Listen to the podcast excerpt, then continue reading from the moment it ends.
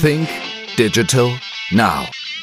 Der Podcast für Marketing, Kommunikation und digitalen Geschäftserfolg. Gastgeber ist Österreichs führender Storytelling-Experte Harald Kopeter. Hallo und herzlich willkommen zu einer neuen Ausgabe von Think Digital Now. Mein heutiger Gast ist Markus Meyer und für alle, die Markus Meyer nicht kennen, darf ich ihn einmal kurz näher vorstellen. Er ist CEO der Styrer Medien Group und zuvor studierte er Rechtswissenschaften in Graz. Danach war er unter anderem für die Raiffeisenlandesbank Steiermark tätig, deren Generaldirektor er auch war. Von 2009 bis 2013 war er auch im Aufsichtsrat der Styrer Medien AG, die er dann 2013 als Vorstandsvorsitzender übernahm nahm. Seit 2018 ist Markus May auch Präsident des Verbandes österreichischer Zeitungen. Und ja, unter dem Dach des Düren Medien AG finden sich Marken wie die Kleine Zeitung, die Presse, die, Fu die Furche, die Beteiligung zu 50 Prozent an den Regionalmedien, also an den Gratiswochenzeitungen, dann die Antenne Steiermark, Antenne Kärnten, 24 Sata, Vecchiani List, Tageszeitungen in Kroatien, Portale in Slowenien, eine 50 Prozent Beteiligung an Wilhelm und einer der bekanntesten Marktplätze. Kürzlich war auch Silvia Dell'Antonio zu Gast in unserem Podcast und es befinden sich Buchverlage, Druckereien und auch noch das eine andere Magazin im großen Portfolio der Styrer Medien Group. Hallo und herzlich willkommen, Markus Meyer. Hallo. Lieber Markus, da waren jetzt eine ganze Menge jetzt einmal drinnen an Marken mitunter auch. Wenn du dir jetzt einmal so die einzelnen Segmente ansiehst, wo sagst du, ähm, ist es im Moment quasi toll und brauchst du nicht so in etwa hinschauen, genauer hinschauen auf die Zahlen und wo ist es im Moment doch sehr herausfordernd? Also in unserer Gruppe ist es immer herausfordernd und es ist nie langweilig, um das vielleicht von der Seite her zu beleuchten. Im Moment, wenn man unsere, also wir unter, untergliedern unsere, neben diesen vielen Marken, unsere Gruppe in drei Geschäftsbereiche. Das eine sind die Medien, die klassischen Medien, wo wir über journalistische Arbeit quasi äh, Reichweiten im Print und im Digital erzeugen. Das zweite sind unsere Medienservices. Also wir bilden ja die gesamte Wertschöpfungskette ab von Druckereien, Logistik, Grafik etc. etc.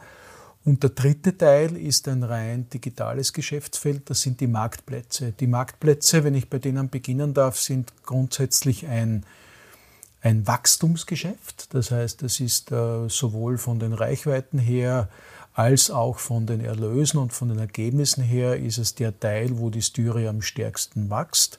Im Medienteil ist es so, dass wir natürlich auch Wachstum im Digitalen haben, aber gleichzeitig auch eine gewisse Stagnation äh, und in Teilbereichen auch rückläufige Entwicklung im Printbereich, die aber meines Erachtens nicht besorgniserregend ist, aber man muss sie halt in der weiteren Entwicklung der Gruppe immer im Auge behalten.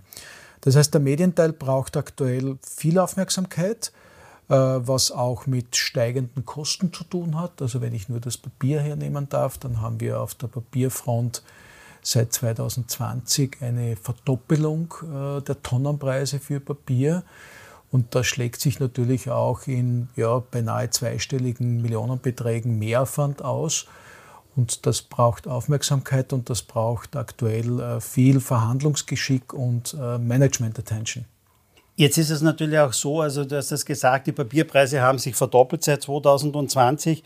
Energiepreise sind natürlich gestiegen. Klarerweise, wir hatten eine Inflation im letzten Jahr von über 8 Prozent. Wahrscheinlich sind auch die Gehälter dementsprechend irgendwo gestiegen. Also man kann davon ausgehen, okay, es gibt gute Preissteigerungen, jetzt Kostensteigerungen, die ich wahrscheinlich in einem anderen Segment, jetzt was Zeitungen betrifft, sprich mit Inseraten, aber auch mit Aboerlösen ja nicht abfangen kann, oder?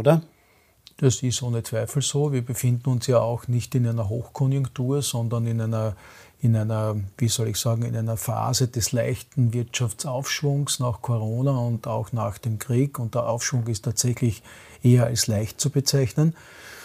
Und Medien waren und sind auch heute natürlich äh, äh, nicht ganz unabhängig von konjunkturellen Entwicklungen und auch diese schlagen sich entsprechend nieder. Aber man kann auch nicht davon ausgehen, dass irgendwie ähm, Abonnenten wieder mal zurückkehren oder, oder dass es eine große Steigerung an klassischen Zeitungsabonnenten geben wird, nicht Digitalabonnenten jetzt. Also klassisch Print wird nicht mehr steigen oder davon kann man ausgehen oder aus deiner Sicht vielleicht auch. Also ich würde sagen, jetzt kurzfristig ja. Ich würde mit mittel- und langfristigen Prognosen eher vorsichtig sein. Also wir, wir, ähm, ähm, wir, wir veranstalten kein vorgezogenes Begräbnis für unsere Printmedien, sondern im Gegenteil, ich glaube, es gibt immer wieder auch so etwas wie eine Trendumkehr. Und hochwertiger Journalismus im Print ist nach wie vor ein nachgefragtes Produkt. Ähm, stimmt völlig, dass wir aktuell eher mehr Abos verlieren, als dass wir sie neu generieren oder neu akquirieren können. Aber wer weiß, was in fünf Jahren ist. Ähm, aber generell kann man natürlich auch sagen, dass die, die Tageszeitung in Papierform jetzt nicht das große Produkt der Zukunft ist und auch nicht sein wird. Aber es werden weiterhin Tageszeitungen gedruckt und es, solange es äh, Menschen gibt, die Tageszeitungen lesen, und ich gehe davon aus, dass das noch einige viele Jahre sein wird. Bei Kauftageszeitungen habe ich im Wesentlichen zwei Erlösströme. Das sind zum einen die Abonnenten oder der Verkauf und zum anderen die Inserate. Wo liegt das in etwa beim Verhältnis her? Kann man sagen, das ist 50-50 oder, oder ähm, es kommen mehr Erlöse durch Abonnenten rein oder mehr durch Inserate? Wo liegt das für jene, die sich jetzt vielleicht nicht so im Tageszeitungsgeschäft auskennen? Zum Verständnis ist vielleicht gut ein Blick auch zurück in die Vergangenheit, also die Relation zwischen den den Erlösen aus dem Verkauf von Abos und den Werbeerlösen vor 20 Jahren waren noch in etwa 75 Prozent Werbeerlöse und 25 Prozent Erlöse aus den Abos. Heute sind die Erlöse aus den Abonnements bereits bei, bei uns, also ist das je nach Medium unterschiedlich, aber im Schnitt in etwa bei über 60 Prozent. Und der Erlös aus Werbung, aus klassischer Inseratenwerbung, ist äh, eben in einer Größenordnung von ca. 40 Prozent. Wie kann ich das jetzt umlegen auf das Digitale? Weil es gibt natürlich auch nicht, und speziell ihr in eurer Gruppe, bei den Tageszeitungen ist es so, dass es ein Digital-Abo gibt. Ich habe irgendwo gelesen, kleine Zeitung, beziehungsweise eine Meldung bei mir im Kopf, war irgendwo 60.000 Digitalabonnenten. Ähm, das ist natürlich weit weg von anderen Abonnenten jetzt noch. Aber vorwiegend wird natürlich das digitale Angebot auch auf dem Handy konsumiert jetzt. Auf dem Handy passen aber auf dem Display auch nicht so viel Werbung rauf, weil in einer Tageszeitung kann ich 20 Seiten Werbung drinnen reingeben und ich kann vier oder fünf Beilagen auch noch reingeben, die sehr, sehr große Erlöse bringen auch. Was passt jetzt auf das Handy mitunter rauf, beziehungsweise wie muss ich da agieren, um da denn auch wirklich äh, ein Geld zu verdienen? Also wir haben vor fünf Jahren die strategische Entscheidung getroffen, in Österreich, mittlerweile voriges Jahr auch in Kroatien, dass wir mit, mit äh, digitalen Abos in den Markt gehen. Das war eine, eine durchaus äh, nicht ganz eindeutige Entscheidung, aber sie hat sich klar gegen die Gratiskultur im Internet gerichtet. Und ich sage einmal ganz simpel, äh, für uns war klar, wenn wir unseren Journalismus oder unsere journalistische Arbeit im Netz gratis verschenken, dann wird es keine ausreichende Finanzierung über Displaywerbung geben. Das ist denkunmöglich, das gibt es auf der ganzen Welt nicht. Das heißt, man muss, wenn man weiterhin als journalistische Gruppe in die Zukunft führen will, und das werden auch andere in Österreich nachvollziehen, da bin ich mir zu 100 Prozent sicher, auch eine Kunden- und eine User-Userinnenbindung erzeugen, indem man ähm, quasi für die Nutzung auch etwas verlangt. Und zwar nicht nur für die Nutzung von Headlines, sondern für die Nutzung von journalistischer Arbeit, also von richtigen Artikeln. Das vielleicht zu dieser strategischen Entscheidung, die wir vor fünf Jahren getroffen haben und wo wir auch bei der kleinen Zeitung ein klares Ziel haben, nämlich bis 2025 100.000 Digitalabos äh, zu erwirtschaften und zu akquirieren. Was die Werbung betrifft, äh, natürlich ist es so, dass im digitalen und am Smartphone, und das Smartphone ist äh, ja ohne Zweifel, das wissen wir aus vielen, vielen ähm, messbaren Statistiken, ist das Gerät Nummer eins zur Nutzung von Internet. Am Smartphone wird gelesen, wird gekauft, wird gehört, wird gespielt. Am Smartphone wird alles gemacht, werden Reisen organisiert äh, und werden Flüge gebucht. Also das Smartphone ist ein ganz, ganz wesentliches Gerät. Und am Smartphone, wie du auch gesagt hast, ist es natürlich so, dass hier nur immer eine beschränkte Anzahl von Fläche vorhanden ist äh, für Werbung. Und strategisch ist ja klar, wenn man äh, äh, Digitalabonnent ist, dann hat man natürlich, dann macht man das auch, um weniger Werbung zu konsumieren. Unsere Antwort darauf ist, äh, dass wir es aber nicht ohne Werbung schaffen, dass es aber natürlich auch sehr hochwertige äh, Werbung gibt, die wir digital ausspielen können inklusive auch von Videos. Ich möchte nur ein Beispiel jetzt äh, nennen, zum Beispiel für gerade in der Reisebranche, äh, wo man wir haben das gerade jetzt bei uns auch, auch drauf gehabt mit einem Kunden, wo man zum Beispiel eine Wander- und äh, Erlebnisreise in Estland schon sehr bildlich und sehr gut beschrieben, eigentlich mit einem Flow an Informationen und Kombination auch mit Videos sehen kann, um sich einen Eindruck davon zu machen, wie denn so eine Abenteuerreise durch Estland tatsächlich ablaufen kann. Also die Möglichkeiten, Werbung nicht nur jetzt mit am Foto und am Text, sondern tatsächlich auch hochwertigst ausspielen zu können, bietet das Digitale. Äh, und das ist eben ein, ein Punkt, wo wir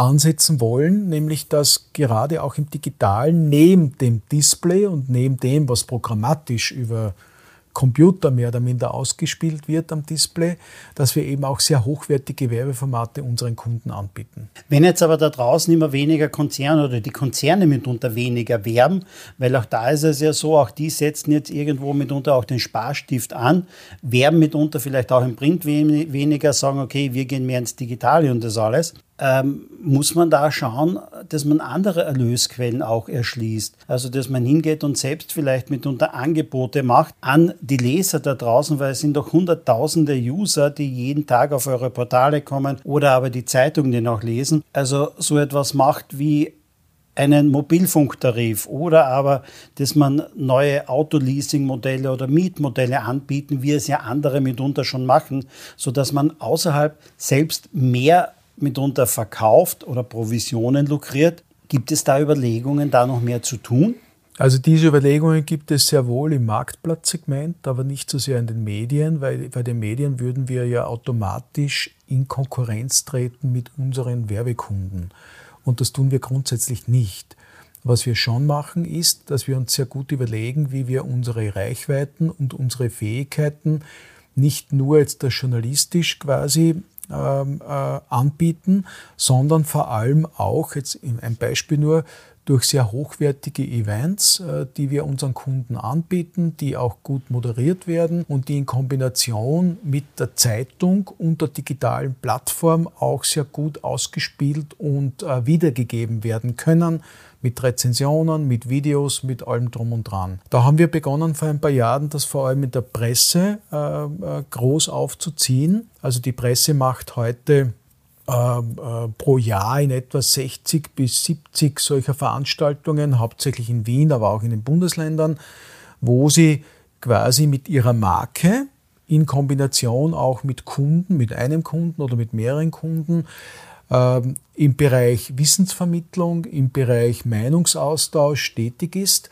und hier äh, eigene Formate, die jetzt äh, nicht ähm, nur journalistisch sind, aber auch, weil es muss darüber berichtet werden und es muss ja auch jemand die Moderation gut begleiten. Das machen zum Teil auch Journalistinnen und Journalisten. Also das ist zum Beispiel ein, ein Erlöszweig, den wir neu aufgesetzt haben und der aus meiner Sicht auch ähm, sehr erfolgreich ist und der uns die Möglichkeit bietet, eigentlich Content auf allen Plattformen auszuspielen.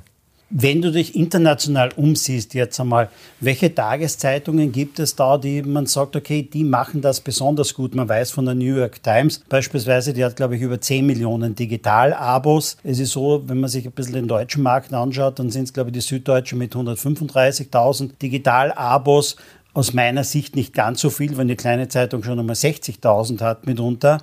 Und es sind also dann mitunter, ich glaube, die Welt 200.000, wenn ich das mhm. so richtig im, äh, recherchiert habe, oder 300.000 hat mitunter die Zeit.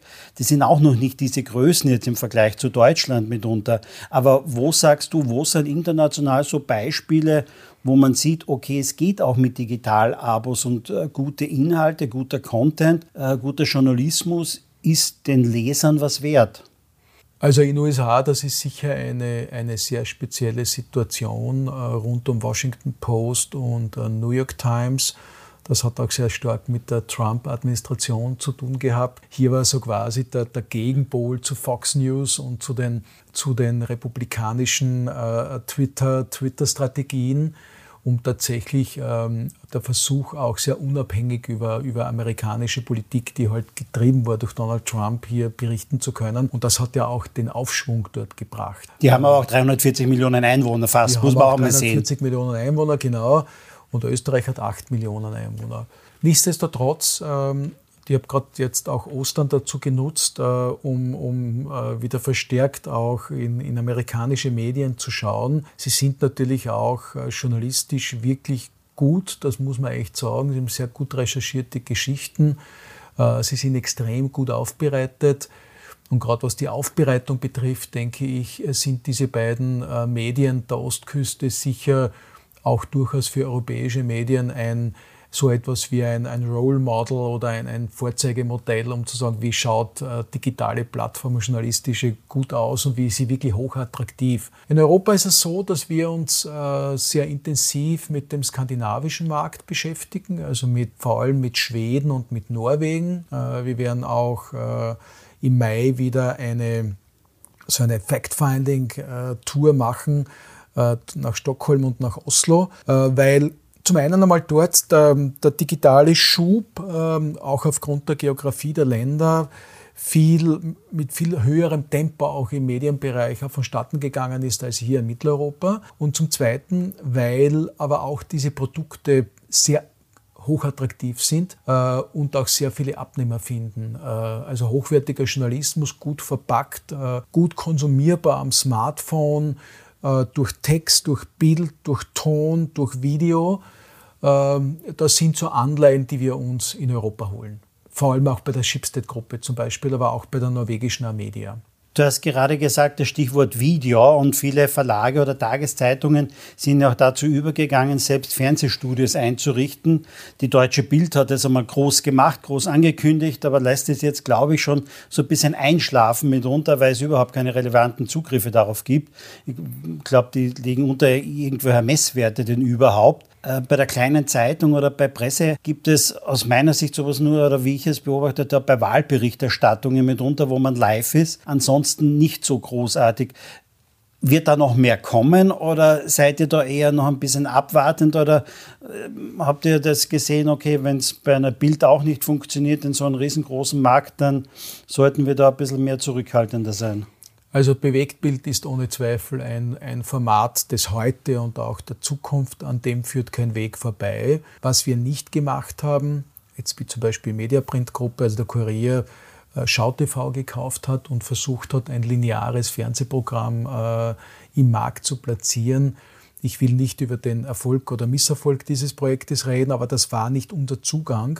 Vor allem auch, weil dieser Weg extrem schwer finanzierbar ist. Und das sieht man jetzt mitunter auch. Ähm, es gibt am Anfang ein kleines Wachstum, irgendwann gibt es Stagnation und dann bewegt sich das Ding äh, nur mehr marginal.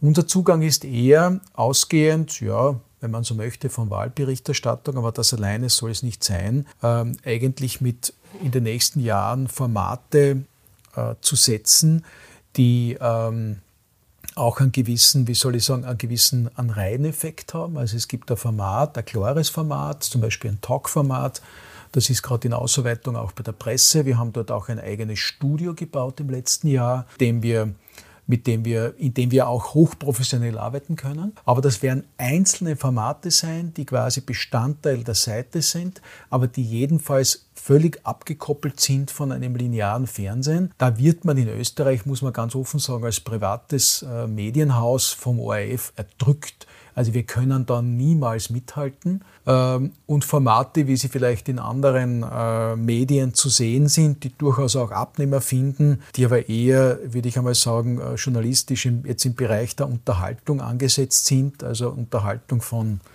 von, von Menschen, die halt sehr pointierte, pointierte Aussagen in Diskussionen treffen. Das werden wir nicht machen. Also wir bleiben auch dort ernsthaft, äh, sowohl in der kleinen Zeitung als auch in der Presse die großen Tageszeitungen in Österreich, wenn man so sagen will, erscheinen wirklich jeden Tag. Deswegen heißen es vielleicht auch Tageszeitung. Es gibt ein paar, die erscheinen vielleicht, glaube ich, nur sechsmal. Aber wie lange wird es noch Tageszeitungen jeden Tag geben? Oder glaubst du, wird es so sein, dass wir vielleicht in zwei Jahren, drei Jahren, fünf Jahren erleben werden, dass es vielleicht eine Tageszeitung auch nur viermal oder fünfmal in der Woche gibt? Also ausschließen kann man nichts. Äh, das hängt sicher bei allen Medienhäusern jetzt äh, privater Natur von der weiteren wirtschaftlichen Entwicklung ab. Ähm, man darf vielleicht auch nicht vergessen, kurzer Blick zurück, auch die kleine Zeitung äh, hatte eine lange Phase, in der sie eigentlich nur sechsmal die Woche erschienen ist. Der Grazer Montag kam dann erst dazu und hat erst eigentlich den siebten Tag, nämlich den ersten Tag in der Woche komplettiert. Also es gab schon Phasen, wo Zeitungen, auch der Standard erscheint heute von Montag bis Samstag und hat keine Sonntagsausgabe. Also es gibt ja da unterschiedliche Varianten. Ich denke, dass ähm, diese Periodizität der sieben Tage jetzt einmal kurz bis mittelfristig schon noch ähm, einen hohen Anspruch hat. Auch, auch die Abonnenten wollen das. Aber etwas auszuschließen für die Zukunft, das würde ich nicht tun. Äh, ich glaube, es kann durchaus sein, dass man in, dieser, in diesem Sieben-Tage-Rhythmus einmal in den kommenden Jahren eine Entscheidung trifft, die davon abweicht wieder. Nachdem ihr auch in Kroatien mit zwei Tageszeitungen vertreten seid, gibt es wesentliche Unterschiede zwischen Österreich und Kroatien in der jetzigen Situation mitunter, was das Thema Tageszeitungen betrifft, was das Thema Werbeerlöse betrifft, Abos und dergleichen?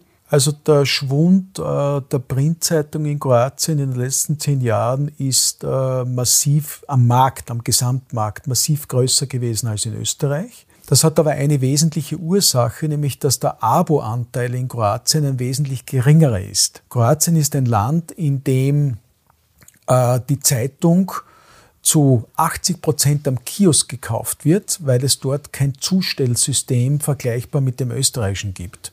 Also es ist aktuell denkunmöglich, äh, Tageszeitungen in Kroatien in der Früh flächendeckend zuzustellen. Das geht nur in Zagreb und in größeren Städten, aber sonst funktioniert das nicht, weil ganz einfach das System das gibt es nicht. Es mit der Post zuzuschicken würde bedeuten, dass die Tageszeitung am Vormittag oder zu Mittag bei den Haushalten ankommt und da braucht aber keiner mehr eine Tageszeitung, weil da ist sie bereits, äh, wie soll ich sagen, schon gelesen oder die Information ist schon anderweitig konsumiert. Also das ist der ganz große Unterschied. Österreich war immer ein Aboland und das Zustellsystem, ähnlich wie in Deutschland und der Schweiz, die frühe Einführung des Zustellsystems hat es gewährleistet, dass die Abo-Zeitung auch tatsächlich in der Früh zugestellt werden konnte. Und das unterscheidet Österreich markant von Kroatien. Gehen wir mal weg von den Tageszeitungen, gehen wir vielleicht einmal hin zu Magazinen, obwohl ähm, die Styre war mal wesentlich auch im Magazinmarkt tätig. Mittlerweile gibt es, glaube ich, nur mehr äh, zwei Magazine, was ich in Erinnerung habe, jetzt die Miss nicht, mitunter und Sportaktiv.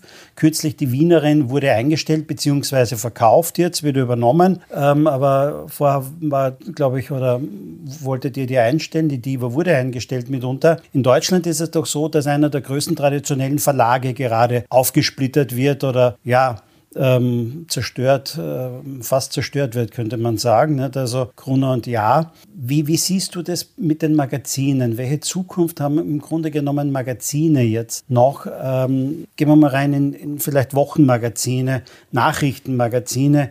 Gibt es in Österreich ja, glaube ich, auch nur mehr zwei oder so, würde ich das einmal einschätzen, äh, wenn überhaupt das Nachrichtenmagazin. Wie siehst du die Zukunft der Magazine? Die Zukunft der Magazine sehe ich äh, im Speziellen, wenn ich es jetzt beantworten darf, aus der eigenen Gruppe heraus, ähm, folgendermaßen. Also die Wienerin haben wir in der jetzigen Form vom Markt genommen, haben sie aber in einer anderen Verlagsgruppe, an der wir beteiligt sind, quasi in einen Ring komplettiert. In dieser Verlagsgruppe der, der Bundesländerinnen heißt die, äh, haben wir schon die letzten Jahre immer die Kärntnerin, die Tirolerin, die Salzburgerin, die, die Oberösterreicherin, die Burgenländerin und die Steirerin äh, herausgegeben. Und die Wienerin hat uns gefehlt. Das heißt, das war auch jetzt mit Hinblick auf die Medienanalyse ein wesentlicher Move, die Wienerin in diesen Zirkel dieser Bundesländerinnen Magazine einzubetten. Und ich gehe davon aus, dass das ein sehr erfolgreicher Move auch wird. Unternehmen ist bestens gemanagt, aber die Wienerin ist natürlich nicht mehr das Produkt, was sie davor war. Das stimmt so. Die Diva haben wir mal eingestellt, aber die Marke ist bei uns. Das heißt, wir können diesen Magazintitel auch wieder aufleben lassen. Vielleicht, wenn die Zeiten andere sind und wenn wir auch ein anderes Konzept dafür haben. Was sehr erfolgreich bei uns ist vor allem das Sportaktiv. Und da bin ich vielleicht jetzt auch bei der Zukunft des, des Magazinmarktes. Sportaktiv richtet sich an eine sehr große Zielgruppe in Österreich, nämlich jene, der Hobbysportler. Diejenigen, die im Winter langlaufen und Skitouren gehen und Skifahren und die im Sommer laufen, Mountainbiken und Rennrad fahren. Und das ist eine sehr große Zielgruppe. Und ich glaube, das ist, das ist der Punkt. Ja? Also zielgruppenorientiert Magazine mit ganz klarem Fokus zu machen, ja? die eine Kombination aus Service und journalistischen Inhalten bietet. Wir haben beim Sportaktiv ja auch ähm, ein, ein, Netzwerk an Hotels, äh, in denen diese Kunden auch in Österreich, damit ist auch der Österreich Tourismus damit eingebunden, ähm, äh, gut eingebunden ist.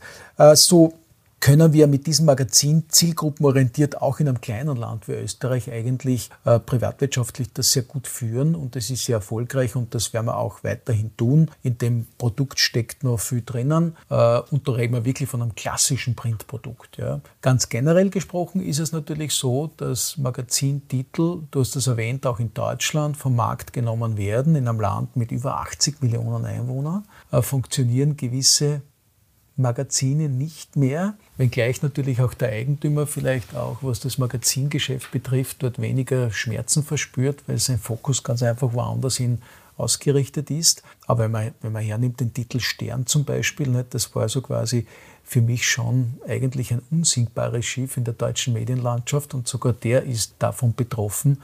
Das ist schon ein sehr markantes Ereignis und man wird sich dort im Management auch etwas dabei gedacht haben. Äh, ja, Magazin ist vielleicht jetzt auch ähm, eine, das ist eine knifflige Aufgabe für die Zukunft. Äh, welche Magazine lohnen sich noch? Und, und der, der Frage werden wir uns laufend stellen. Es ist nicht so, dass wir das Magazin abgeschrieben haben, aber ich kann nicht sagen, wenn wir in zwei, drei Jahren eine gute Idee haben für einen Magazintitel, dann werden wir ihn auch wieder machen. Aber ich glaube, das ist genauso, wie du es gesagt hast. Was reinspielt in, den, in das Hobby von Menschen, die wird es wahrscheinlich nach wie vor geben. Sprich Modellbau, äh, so etwas in diesem Bereich oder Garten. Ein Gartenmagazin ist doch, ähm, ja, da gibt es eine ganze Menge nicht und da ist mir eigentlich kaum etwas bekannt, dass die eingestellt werden, sondern es sind eigentlich im Grunde genommen diese Publikumstitel mehr, die eingestellt werden oder, oder die es vielleicht nicht mehr wirtschaftlich schaffen. Und jene, die ganz speziell reingehen in das Hobby auch der Menschen, die haben möglicherweise gute Zukunft, oder? Mhm. Ob es dann der Modellbau ist, weiß ich nicht, weil du den angesprochen hast, weil ich nicht weiß, wie viele Menschen es gibt in Österreich, die Modellbau betreiben. Da müsste man wahrscheinlich bei so einem Thema wirklich in die Dachregion gehen und schauen, Deutschland, Schweiz, Österreich, wie viele gibt es? Ist das tatsächlich, das kann ich jetzt nicht beantworten, ein so, ein so ähm, attraktives Hobby, in dem auch die Menschen Geld ausgeben? Nicht? Sportmagazin ist deswegen interessant, weil die Menschen gerne viel Geld für Sportbekleidung, für Sportartikel ausgeben und das wird auch in den kommenden kommenden Jahren so sein. Also wir sind ja, wir sind ja äh, teilweise auch äh, natürlich eine, eine Freizeitgesellschaft geworden und diese Freizeitgesellschaft, die will sich auch was leisten.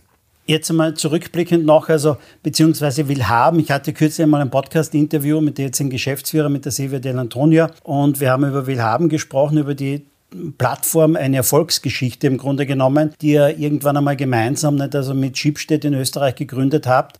Wenn du jetzt so ein bisschen zurückblickst, wäre es vielleicht interessanter früher noch gewesen, noch vielleicht andere Sachen früher mal vielleicht zu akquirieren und zu kaufen oder so etwas, wo man sieht, okay, da wäre vielleicht noch einiges mehr drinnen gewesen an digitalen Plattformen, wo man jetzt vielleicht ein bisschen zu spät dran ist, sprich beispielsweise ImmoScout oder sonst etwas oder in Deutschland gibt es sehr erfolgreiche Plattformen wie Maschinensucher oder so etwas oder auch im Bereich der Landwirte, das ist glaube ich in Österreich sehr erfolgreich, auch landwirt.com, ich weiß nicht, ob irgendwas einmal mal überhaupt zu haben gewesen wäre. Aber hätte man früher vielleicht noch sollen schauen, okay, da hätte ich mich draufsetzen sollen?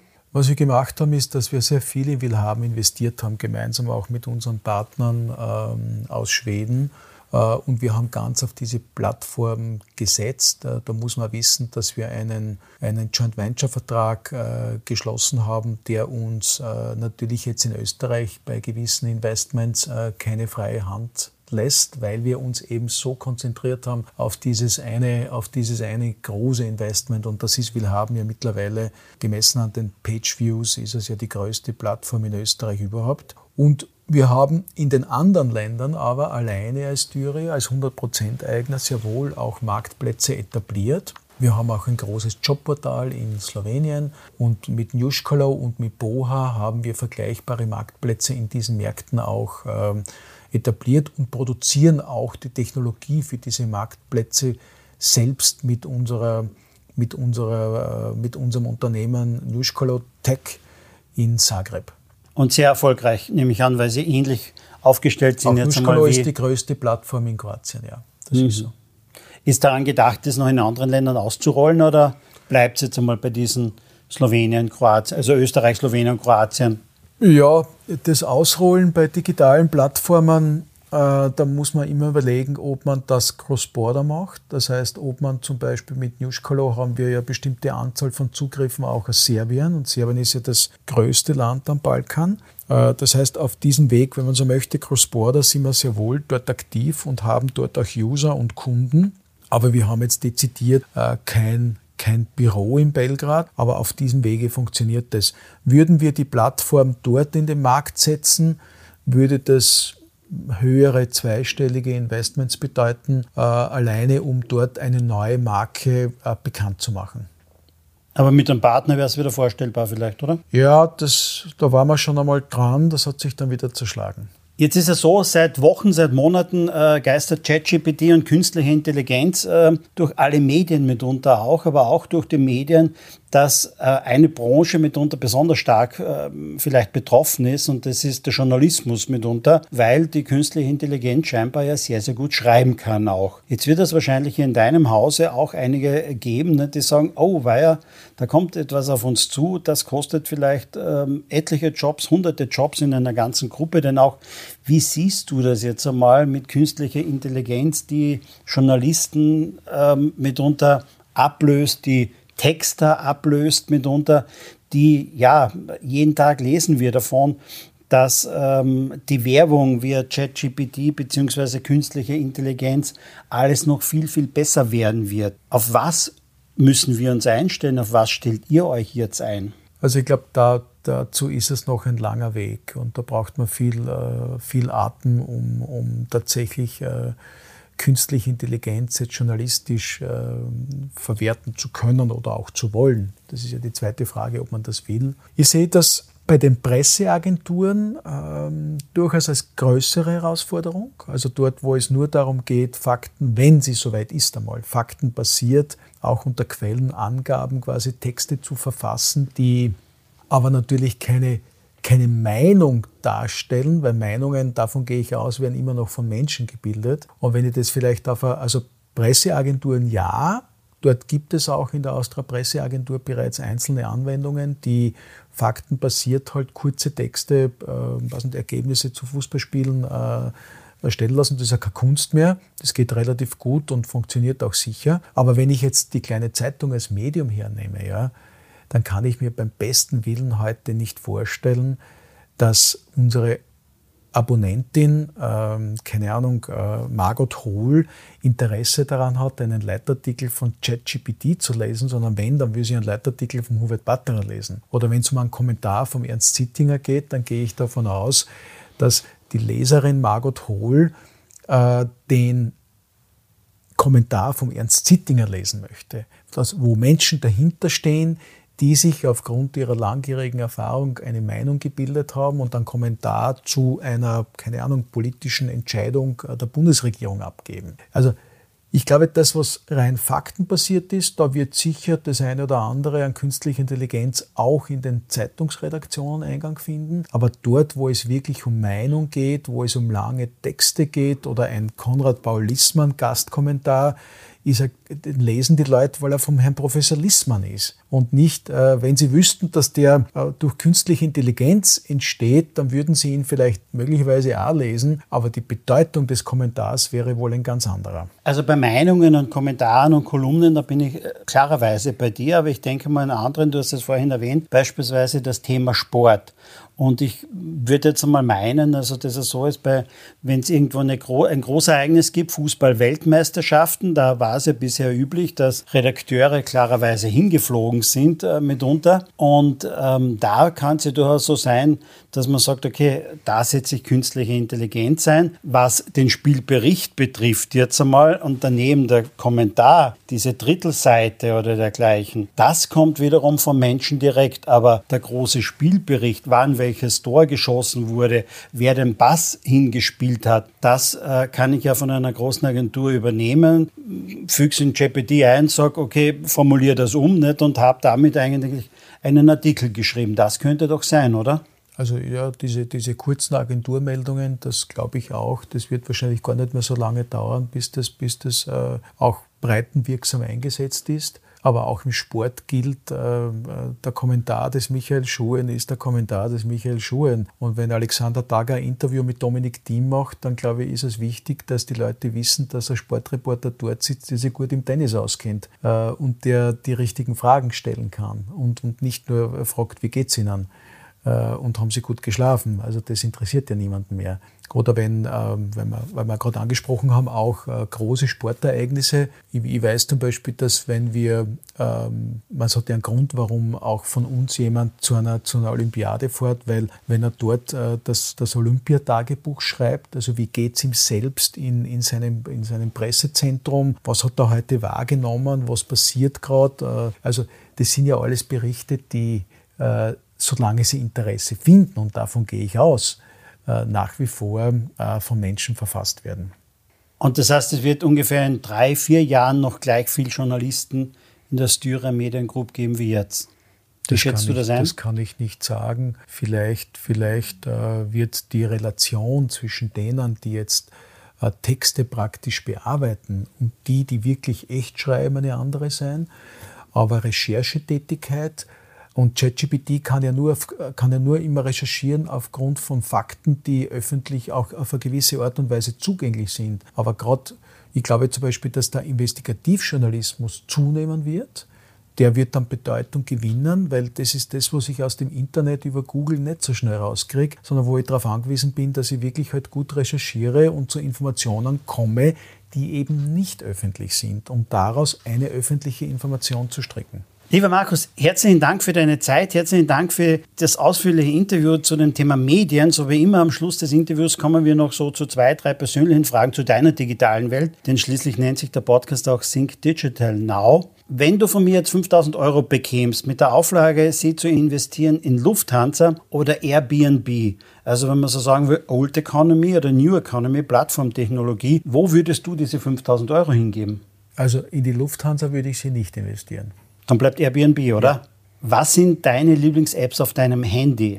Boah, ich habe viele Apps auf meinem Handy und viele verwende ich auch. Ich würde sagen, ich bin äh, privat äh, erstens einmal, also ich lasse einmal alles, was News jetzt ist. Äh, genau, es gibt, es gibt Lieblings-Apps und meistgenutzte Apps und das ist nicht immer das Gleiche. Genau. Also meine Lieblings-App ist, ähm, äh, das sind zwei Radio-Apps, das ist die Antenne Steiermark und Ö1.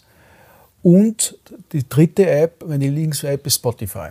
Jetzt ist er selber äh, unter deinem Dach, jetzt der Styren Medien AG, gibt es viele digitale Plattformen mitunter und die sind 24 Stunden am Tag überall verfügbar. Aber wann warst du selbst einmal drei Tage offline? Schon lange nicht mehr. Ich kann mich gar nicht daran erinnern. Wenn du selbst äh, vielleicht das eine oder andere kleine Wehwehchen verspürst, ich hoffe, das ist nicht allzu oft, aber vielleicht ist es einmal, gehst du da eher zu Dr. Google oder wirklich zu dem Hausarzt? Ich bin äh, um, von vielen Freunden umgeben, die Ärzte sind. Also ich greife dann zum Telefon und rufe den jeweiligen Spezialisten an. Und konsultierst nicht. Das ist ein Segen, wenn man viele Freunde hat, die Ärzte sind. Und konsultierst nicht Dr. Google am PC? Nein, aber ich rufe sie an. Also ich habe nicht immer die Zeit, dann in der Praxis zu gehen, sondern ich rufe sie zuerst einmal an. Und wenn sie dann sagen, komm doch, dann komme ich. Lieber Markus, herzlichen Dank für deine Zeit, herzlichen Dank für das Interview. Danke dir, alles Gute. Das, liebe Hörer, war eine weitere Ausgabe von Sync Digital Now. Wir hören uns demnächst wieder, mit Sicherheit auch wieder mit einem sehr, sehr spannenden Interviewgast. Bis dann.